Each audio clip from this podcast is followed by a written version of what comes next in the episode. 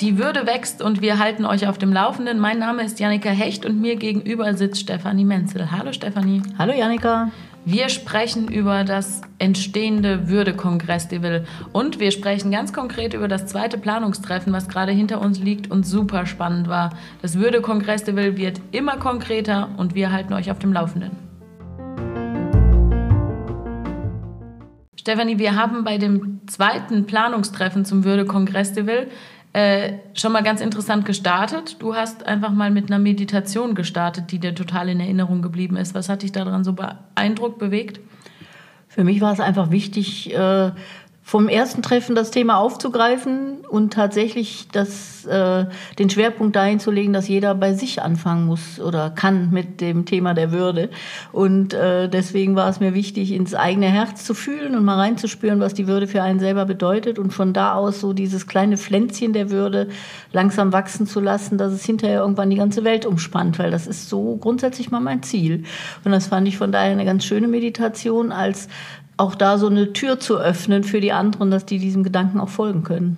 Nach dieser Meditation hast du ihr ein bisschen die Zügel aus der Hand gegeben. Die hat dann Rainer Ritter übernommen, der uns auch schon beim ersten Planungstreffen gut durch die Tage geführt hat und immer wieder für ein bisschen Struktur gesorgt hat. Und ich fand jetzt total spannend bei dem zweiten Treffen die erste Aufgabe, die er uns gestellt hat. Der hat unserer Gruppe, wir waren beim zweiten Treffen sehr konzentrierter Kern. Wir waren, was waren wir, zehn Leute etwa? Mhm. Ähm, und der Rainer hat uns die Aufgabe gegeben, stellt euch doch mal im Raum dahin, wo ihr denkt, wann findet dieses Kongress de Ville statt? Mit wie vielen Personen findet das statt? Und es war total schön zu sehen, dass von, was war die kleinste, von 100 Leuten bis 50.000 war alles vorstellbar. Ne? Also ja. es war total schön zu sehen und dann auch darüber zu diskutieren und so die Standpunkte zu hören, okay, warum glaube ich, Kriegen wir ein Stadion voll? Warum sollten wir ein Stadion voll kriegen? Oder warum sollten wir vielleicht auch klein anfangen? Wir haben uns dann in der ersten Runde erstmal da den Konsens gefunden bei 400 Leuten und sind dann konkreter in die Planung gegangen. Erzähl mal auch ein bisschen, was dann entstanden ist, weil dann haben wir ja schon über Angebote nachgedacht und wo das stattfinden könnte und wie es aussehen könnte. Ja, da ist es, äh, glaube ich, auch wenn wir so arbeiten, also sehr frei und dass jeder so seine Sachen einbringen kann, natürlich super gut, wenn jemand da ist, der ein bisschen diese Struktur gibt und man ganz konkret Themen auch erarbeiten kann. Mhm. Und das war eben auch schön, weil es dann wirklich auch Ergebnisse geben kann. Und die hat es ja tatsächlich dann gegeben. Also schon konkreter zu werden mit, äh, wie die Aufteilung sein darf, also dass dieses Kongress-Tivel tatsächlich diesen Kongressanteil bekommt mit seinen Vorträgen und Workshops, aber eben auch würdevoll bleiben darf, indem alles zeitlich so ist, dass man Luft kriegt noch dazwischen und wirklich auch vielleicht sich für was anderes entscheiden kann, was auch stattfindet, nämlich die Erholung, die äh, Kontemplation, vielleicht auch eine Meditation, das Spielen. Also, dass wir auch da die Gestaltung des Kongresses sehr würdevoll uns wünschen und nicht wie übliche Messen oder solche Veranstaltungen, die möglichst viel reinpushen und möglichst viel parallel nebeneinander haben, wo man sich permanent entscheiden muss, wo Stress entsteht schon allein durchs Denken. Aha. Und äh, das fand ich ich irgendwie ganz schön, immer wieder da auch zurückzukehren und zu sagen, nee, stopp, stopp, stopp, das soll was anderes werden. Das soll auch wirklich so achtsam bleiben, das soll würdevoll werden. Das fand ich jetzt zum Beispiel immer wieder schön und sind viele gute neue Ergebnisse dabei rausgekommen, wie wir uns das vorstellen. Und in den ersten Stunden dieses zweiten Treffens sind ja auch direkt ganz konkrete Bilder entstanden. Da war ja sofort klar, okay, was sehen wir da vor uns? Wir sehen einen Vortragssaal vor uns wo wir ganz spannende Speaker einladen wollen. Wir sehen aber auch ein Außengelände und schwupps waren wir im Sommer. Also langsam wurde es immer konkreter. Wir und auch Menschen, die da übernachten können, deswegen ein Campingplatz. Genau. Und so wurde ziemlich schnell klar, was wir da alle sehen. Und von der eine füllt ein Stadion und der andere macht, ein, macht eine kleine Feier mit 100 Leuten, kamen wir dann sehr schnell auf einen Nenner.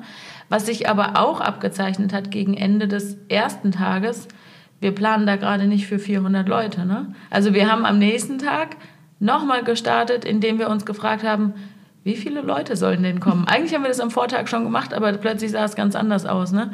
Wir haben dann nicht mehr die großen Stadien gefüllt und nicht mehr die ganz kleinen Säle. Wir waren sehr schnell bei einem Konsens irgendwo dazwischen. Erzähl mal, wie du diese Übung dann wahrgenommen hast am zweiten Tag.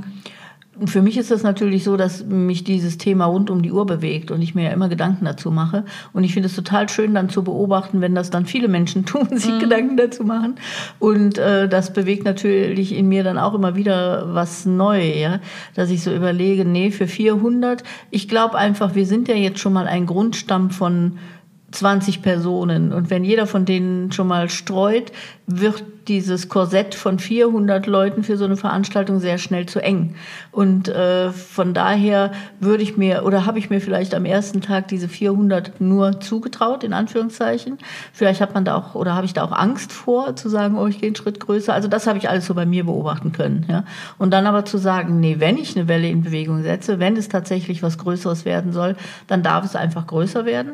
Und dann ist es vielleicht auch tatsächlich sinnvoll, dass zumindest mal in diese Größe langsam reinschwingen zu lassen. Und ich glaube, so ging es auch allen. Mhm. Das konnte man eigentlich ganz gut so feststellen, ja auch in dem Prozess. Ne? Ich glaube, was auch so eine Gemeinsamkeit war, dass ja alle die Angebote, die wir dann schon ausgearbeitet haben, sehr, sehr schön fanden. Also alle wollten irgendwie die Bühne mit Musik und Artistik und alle wollten aber auch einen Ruhebereich, wo man Möglichkeit hat, sich auszutauschen. Genau, das haben wir dann so Lounge genannt. Ähm, natürlich wollen alle super spannende Speaker und dann am liebsten wollen alle Workshops. Und dann haben wir so gemerkt, okay, wenn da 400 Leute kommen, dann ist in jedem Workshop nur noch einer. Deswegen haben wir es geöffnet und es war total spannend auch zu sehen, wie wir dann am Ende dieser Übung alle irgendwo bei den 5000 Menschen standen. Ne? Genau, da war Herr Fibonacci dann noch ausschlaggebend, weil das ist ja eine ganz wichtige Zahl da drin für mich jetzt so von den Reihen her, dass es nicht unbedingt ein Schneeballsystem wird, sondern tatsächlich einer anderen Reihe unterliegt die Entwicklung oder das Wachstum. Und von daher finde ich 5000 fand ich dann wirklich auch eine sehr schöne Sache. Und das Witzige war ja auch, alle, die ein Stadion füllen wollten und alle, die sehr viel kleiner zu Anfang geplant haben, haben gefühlt, dass es irgendwie passt. Ne? Also es ja. hat sich total mhm. stimmig angefühlt ja. dann für alle. Mhm.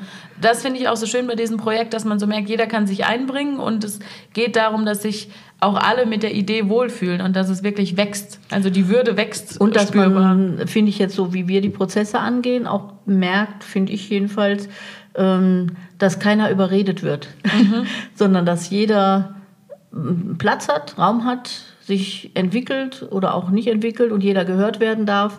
Und ich finde, dadurch entsteht so ein ganz anderes Gefühl da drin. Es entsteht da einfach was Schönes, wo man so sagt, ja, da kann ich mitgehen. Ja? Mhm. Und nicht so denken, oh, die anderen machen und ich finde es ziemlich doof, aber ich gehe mal mit. Ne? Ja, aber Sondern es ist wirklich so eine Bewegung. Ne? Große Bereitschaft da gewesen, ja. sich auf die Argumente der anderen einzulassen. Ja. Ne? Das ist so eine Mischung. Ja. ja.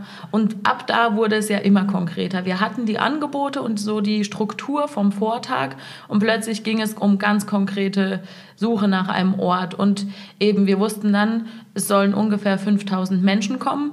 Es war dann plötzlich klar, wie lange es dauern soll. Also wir haben auch da hin und her überlegt, soll das Ganze ein Tag sein? Dafür fanden wir es dann eigentlich zu knapp, um der, der Würde den Raum zu geben, den sie verdient. Und so sind wir bei einem Wochenende angekommen. Ne? Also wir wollten am Samstag starten, am Sonntag dann ähm, enden also ganz klar war, okay, wir wollen ein Wochenende. Dann war uns ziemlich schnell klar im Sommer, weil wir eben draußen drinnen kombinieren wollten. Was aber auch klar war, wenn das Ding ein Erfolg wird, das soll eine Welle werden. Das soll nicht ein einmaliges Happening werden, sondern da soll richtig was draus entstehen. Also wir halten uns durchaus offen, dass das Ganze eine Fortsetzung kriegt. Deswegen wollen wir auch einfach möglichst viele Leute begeistern, dass da wirklich was entsteht. Und da wurde ja auch am zweiten Tag noch etwas Ganz, ganz wichtig. Ähm, da war nämlich die Johanna vom Würdekompass da.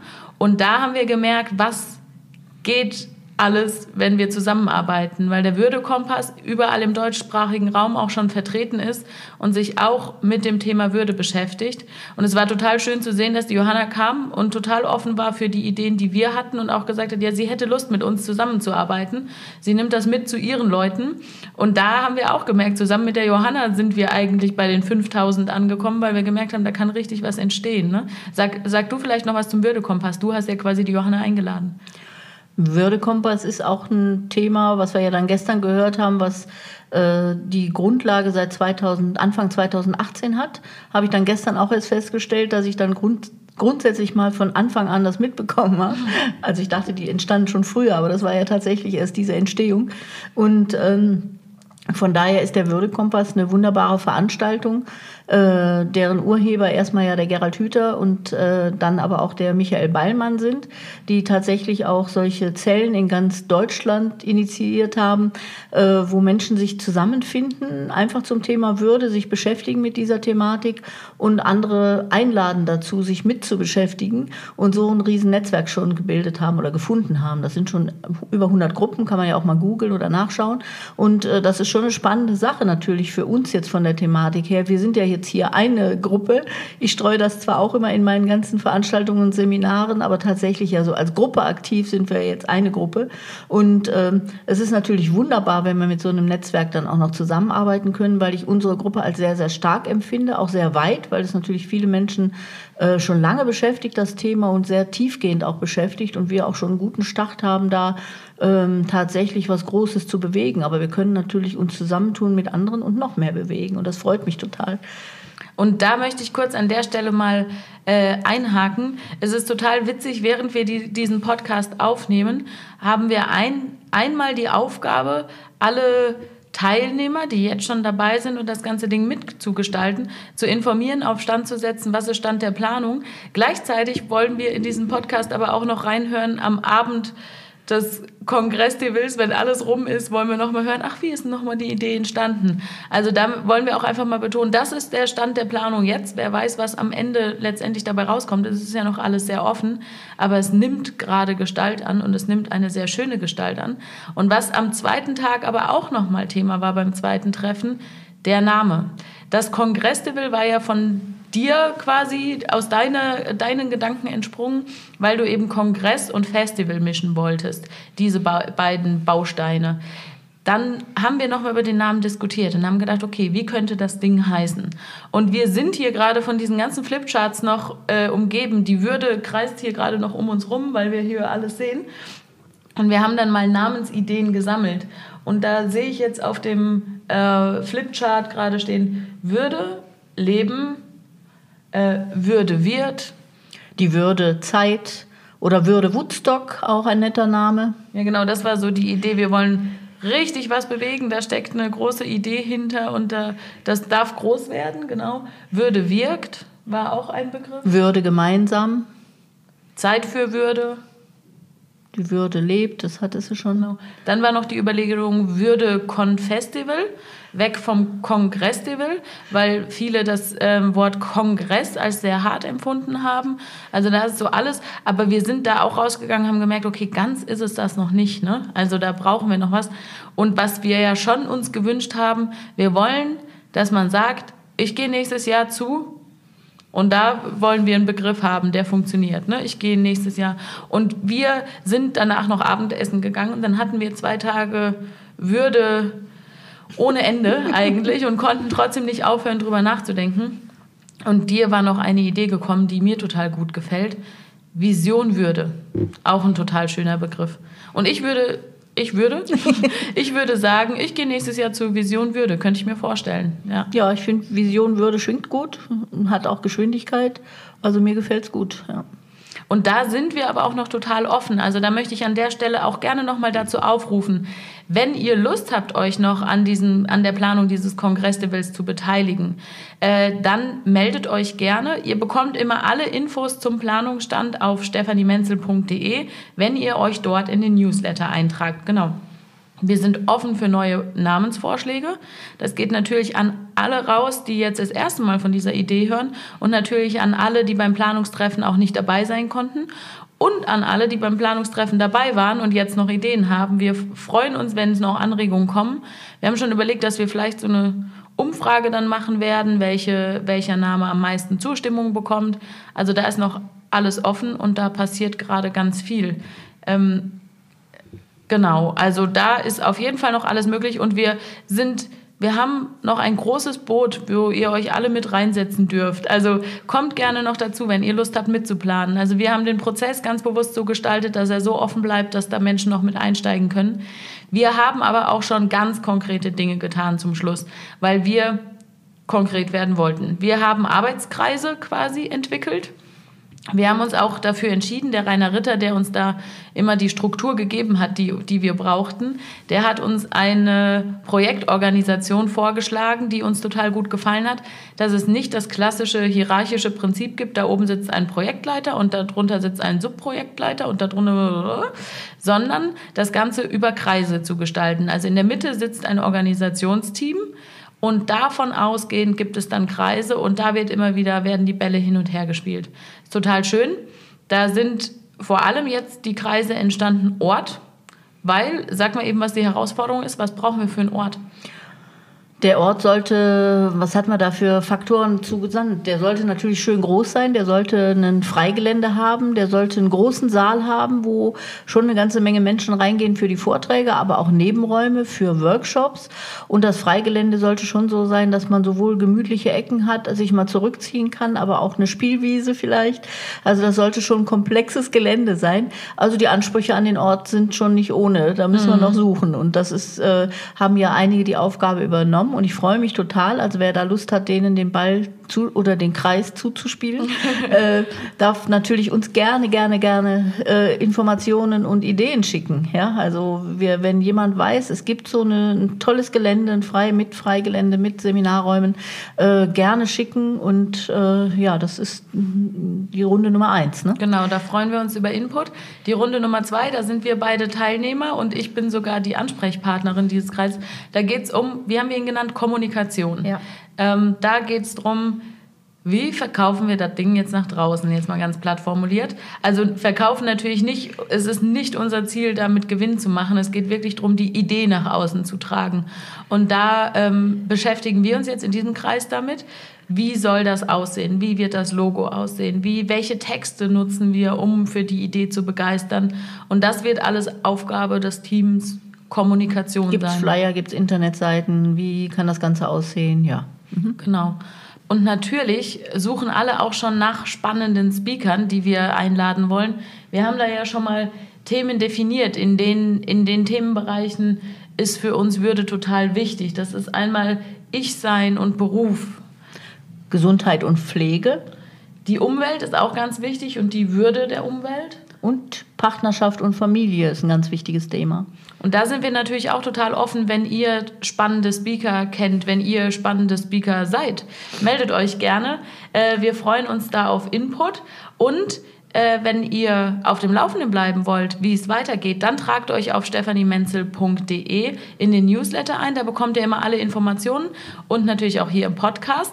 Wir treffen uns nämlich zum nächsten Planungstreffen in Frankenthal im Projektraum, wo wir hier gerade den Podcast aufnehmen, am 7. und 8.2.2020. 2020, 2020, genau. 7. und 8. Februar 2020. Und was auch schon feststeht, ist, dass wir in den Spätsommer 2020 mit der endgültigen Veranstaltung gehen wollen. Also das Würde-Kongress-Will wird irgendwie im Spätsommer 2020 stattfinden. Und wir freuen uns auf alle, die noch mit einsteigen wollen, die noch mitplanen wollen, die sich engagieren wollen oder die ganze Sache auch einfach nur von außen betrachten wollen, und kaum erwarten können, dafür ein Ticket zu kaufen. Meldet euch gerne, beteiligt euch und wir halten euch auf dem Laufenden mit dem Podcast. Danke, Stefanie. Danke, Janika.